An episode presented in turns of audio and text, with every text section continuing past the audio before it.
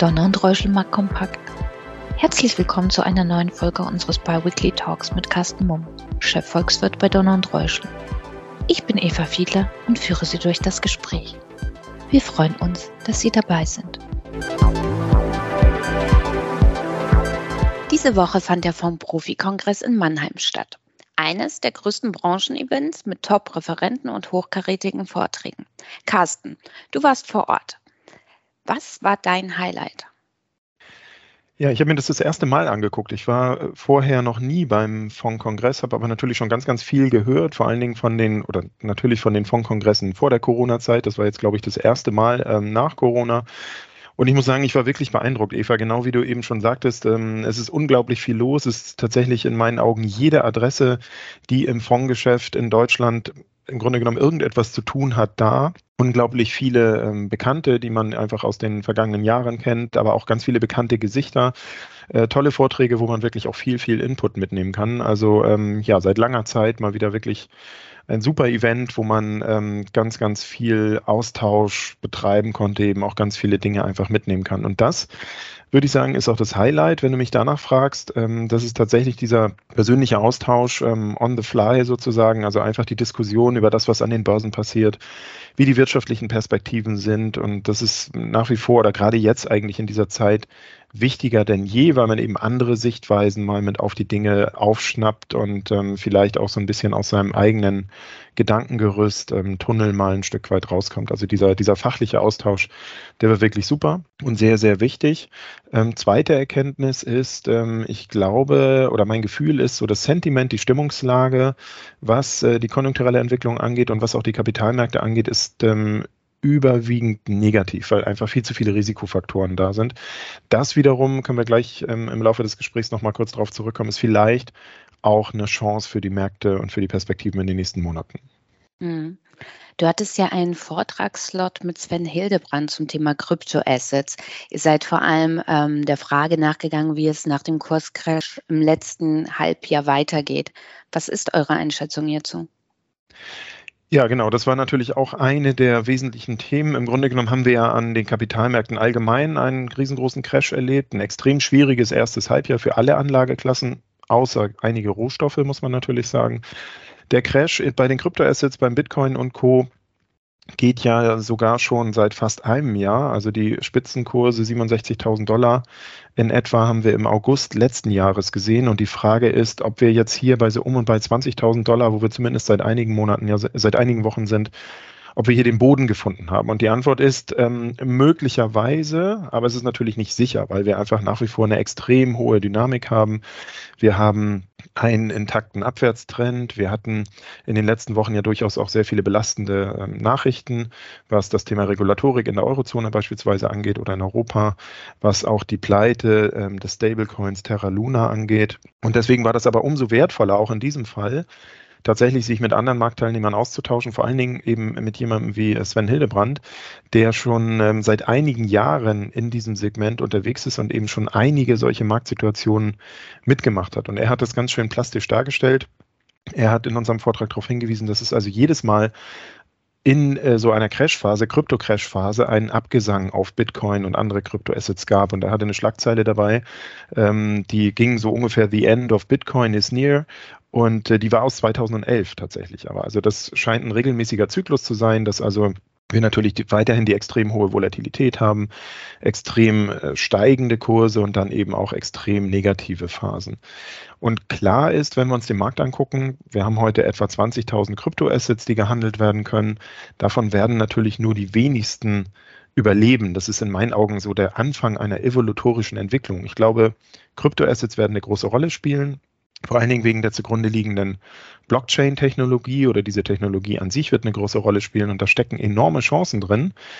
Ich glaube, Bitcoin wird äh, zu den Überlebenden dieser 20.000 Kryptoassets gehören, aber das werden, wie gesagt, die wenigsten sein. Ganz, ganz viele werden wieder gehen. Und ähm, das ist natürlich auch das Besondere gerade an dem Markt.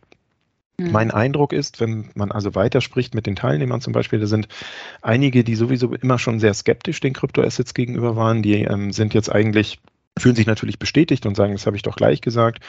Diejenigen, die an diese Technologie glauben und an, an Kryptoassets oder an die Zukunft der Kryptoassets, denen ist eigentlich, äh, wie eben schon dargestellt, also die kennen solche Phasen. Die ist diese, denen ist diese Volatilität ähm, gar nicht so wichtig. Im Gegenteil, die sammeln vielleicht sogar jetzt ein. Und die Kernfrage in meinen Augen ist, werden wir diesen Gleichlauf zu anderen Anlageklassen, wie wir ihn im ersten Halbjahr gesehen haben. Ich habe ja gesagt, es ist alles gecrasht im Grunde genommen. Werden wir den dauerhaft haben? Und da glaube ich, da haben wir eine Sondersituation gehabt im ersten Halbjahr, nämlich einen Regimewechsel auf der Zinsseite. Wir haben ja jahrzehntelang im Grunde genommen fallende Zinsen gesehen und wir sehen jetzt die Zinswende global eigentlich ähm, fast aller Notenbanken. Also wir werden künftig steigende Zinsen sehen und damit müssen alle Anlageklassen inklusive Bitcoin und andere Kryptoassets eben neu bewertet werden. Und das ist, glaube ich, einfach der Grund, neben den ganzen Risikofaktoren, die wir alle kennen, Ukraine-Konflikt, China, Corona ähm, etc. pp. Aber das ist der eigentliche Grund, warum wir wirklich so turbulente an den, äh, Zeiten an den Märkten haben. Grundsätzlich glaube ich nach wie vor daran, Kryptoassets werden zu einer Standardanlageklasse werden und ähm, die haben auch einen Risikostreuungseffekt, weil die Treiber eigentlich andere Dinge sind, vor allen Dingen die Weiterentwicklung der Technologie. Hm. Einer der Referenten vor Ort war ja Felix Neureuter und er sprach über Verantwortung für die nächste Generation. Noch ist ja das Publikum eher 40 plus, plus, plus. Was kann die Branche machen, um ein junges Publikum anzusprechen? Ja, ein bisschen lockerer werden vielleicht und keine Krawatten tragen. Ähm, das ist tatsächlich dem einen oder anderen aufgefallen, der auf der Veranstaltung war. Die Krawatten sind weg, ähm, auch in der Finanzbranche mehr oder weniger. Ähm, nee, aber ich denke, das Wichtigste ist, dass man sich mit dem Thema Kapitalanlage ähm, etwas anders beschäftigt. Und zwar so beschäftigt, dass wir eben, ähm, also dass junge Menschen gerade das Gefühl haben, dass sie auch verstanden werden, dass wir nicht irgendein fachlich, theoretisch in Anführungsstrichen abgehobenes Zeugs daherreden, also wir diejenigen aus der Finanzbranche, sondern eben die Jüngeren da abholen, äh, wo sie stehen und eben auch die Themen ernst nehmen, die Sie interessieren. Wir hatten ja hier in äh, unserer Podcast-Reihe vor kurzem äh, meine Kollegin Nevin Schelikel dabei. Da haben wir auch über Kryptoassets gesprochen und die hat uns, finde ich, eindrucksvoll dargelegt, dass zum Beispiel Kryptoassets für junge Menschen ähm, viel selbstverständlicher sind, dieses Thema. Also die die zweifeln gar nicht an der Zukunft der Kryptoassets an sich, ähm, sondern die stellen sich eher die Frage, welche dieser Kryptoassets hat denn jetzt diese große Zukunft und welche nicht. Und das ist, glaube ich, ganz, ganz wichtig, dass wir hier einfach ein verständliches, nachvollziehbares, eine verständliche, nachvollziehbare Herangehensweise haben.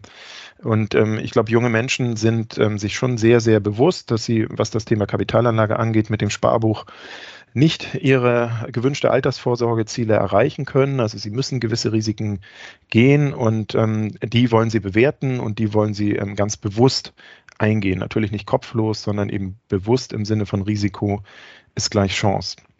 Und das ist, glaube ich, der Punkt, ähm, wo man tatsächlich junge Menschen abholen kann. Die brauchen keine äh, platten Werbeluftblasen beispielsweise, sondern wirklich echte Stories, die letzten Endes äh, ein Anlagethema sein können und die auch eine Lösung für die Herausforderungen unserer Zeit, für im Grunde genommen eine, eine, bessere Zukunft bedeuten. Also die ganzen Zeitenwenden, die wir zurzeit haben, Dekarbonisierung, um das nur als ein Thema rauszunehmen, das ist natürlich auch ein ganz großes Investmentthema. Das interessiert junge Menschen ganz besonders. Und ähm, bei die, mit diesen Themen haben wir eben gute Möglichkeiten, hier auch ähm, junge Menschen abzuholen und auch beim Thema äh, dabei bleiben zu lassen. Mhm. Apropos Themen bzw. Marktthemen, Deglobalisierung, Inflation, steigende Zinsen, schwaches Wachstum und natürlich Never-Ending Corona. Von Aufbruchstimmung kann ja derzeit kaum die Rede sein. Oder siehst du eine Trendwende? Nee, bisher ist keine Trendwende erkennbar, vor allen Dingen, wenn wir die Kurscharts angucken, die Indizes. Ähm, mein Kollege, der Martin Utschneider, der charttechnische Analyse macht, der hat es ja äh, tagtäglich für den DAX beispielsweise im Blick und da ist es ganz offensichtlich, wir haben intakte Abwärtstrends. Das ist auch beim Bitcoin beispielsweise noch der Fall. Das ist bei den meisten Anlagen tatsächlich zurzeit der Fall. Und auch hier ist eben die Frage, ähm, können wir irgendwo eine Bodenbildung erkennen. Beim DAX, die deutschen größten Unternehmen, um das als Beispiel zu nehmen, da sind wir zurzeit gerade dabei und testen die alten Jahrestiefs, in Anführungsstrichen die Jahrestiefs aus März, die lagen so um und bei bei 12.800 Punkten. Im Moment sieht es eher so aus, weil wir wieder eine deutliche Abwärtsdynamik haben und eben eine ganze Reihe an potenziellen Risikofaktoren, dass wir hier nochmal tiefere Stände sehen werden. Äh, perspektivisch muss ich aber nach wie vor sagen, in meinen Augen überwiegen die Chancen.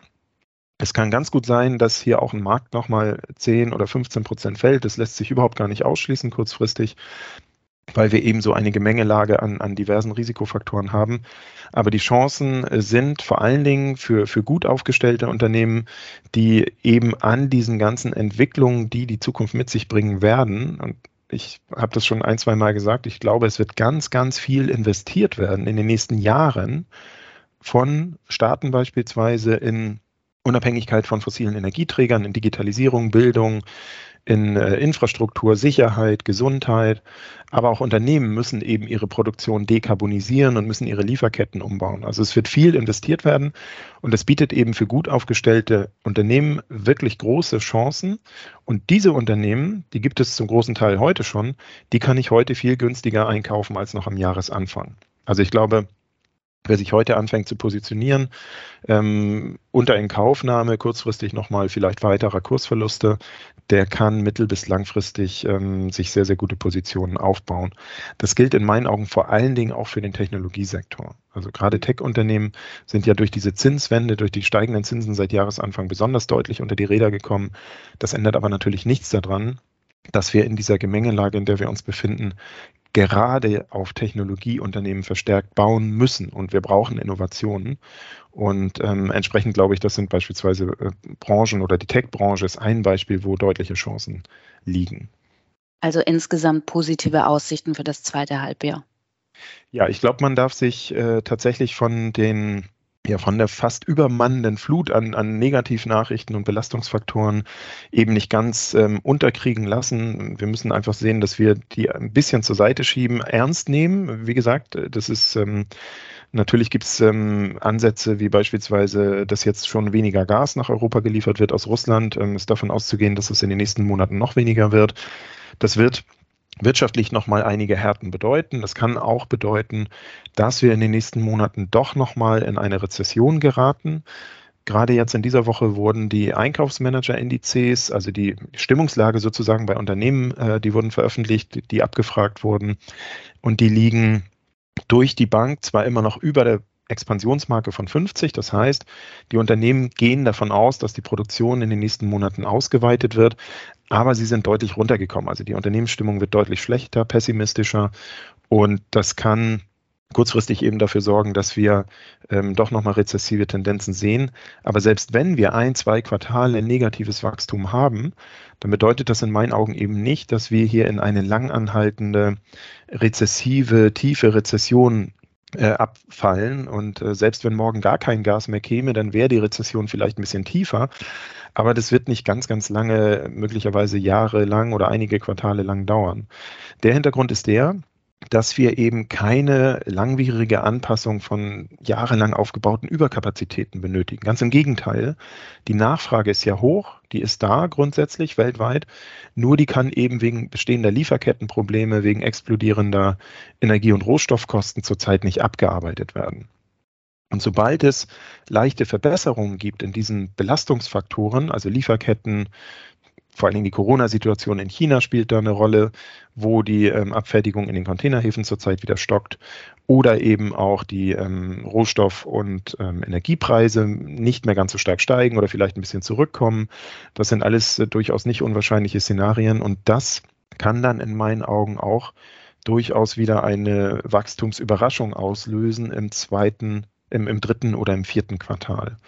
Äh, wir kooperieren ja mit dem Institut für Weltwirtschaft in Kiel. Wir übernehmen deren Konjunkturprognosen und die beispielsweise haben gerade letzte Woche eine aktuelle Prognose veröffentlicht mit der Erwartung, dass wir im laufenden Jahr so gut zwei Prozent wachsen können noch in Deutschland. Und das würde implizieren, dass wir doch im dritten oder vierten Quartal eben eine Wachstumsbeschleunigung sehen.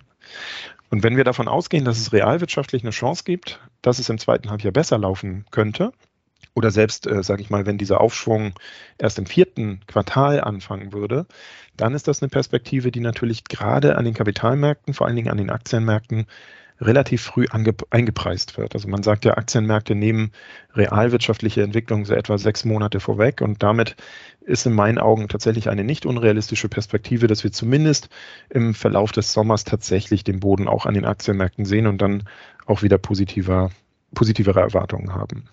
Hm. Das war es auch schon für heute. Vielen Dank, Carsten, für den wie gewohnt spannenden Einblick und wir hören uns dann am 6. Juli. Sehr gerne, da freue ich mich drauf. Danke für Ihr Interesse. Seien Sie in zwei Wochen gerne wieder dabei. Ihr Donner und Reuschel, Markt Kompakt Team.